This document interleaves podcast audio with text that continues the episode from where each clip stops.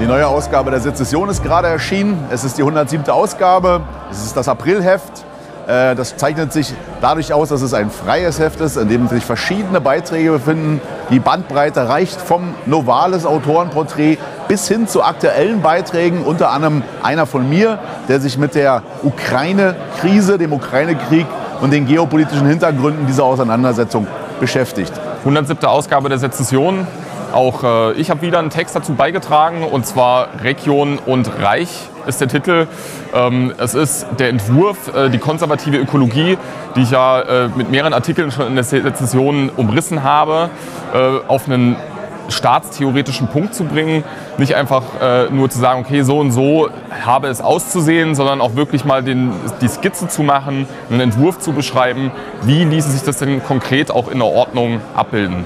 Und wer dazu die Details wissen will und ähm, wie denn diese Ordnung dann wirklich aussieht ähm, und die ich auch schon anzeige mit Reich, der ja, greift zu zur 107. Sezession. Ja, hallo, mein Name ist Erik Ahrens und ich stehe hier auf der diesjährigen Frühjahrsakademie des Instituts für Staatspolitik in Schnellroda.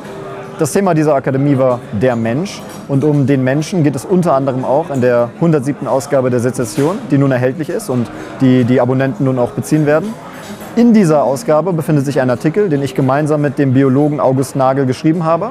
Und dieser Artikel, der behandelt zunächst einen Film namens Three Identical Strangers, in dem es um ja, drei sehr interessante Menschen geht, nämlich um eineiige Drillinge, die bei der Geburt getrennt wurden, in ganz unterschiedlichen Familien aufwuchsen und sich erst im College in New York gegenseitig kennenlernten und dann feststellten, dass sie sich beinahe in jeder Hinsicht charakterlich und von ihrem Verhalten gleichen, obwohl sie ganz unterschiedliche Prägung und Erziehung genossen haben.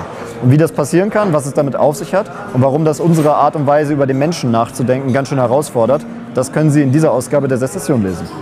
107. Ausgabe heißt auch für diejenigen, die die Sezession noch nicht abonniert haben, dass sie 106 Ausgaben verpasst haben. Aber jetzt, 107, können sie einsteigen. Es gibt auch noch ein paar alte Hefte.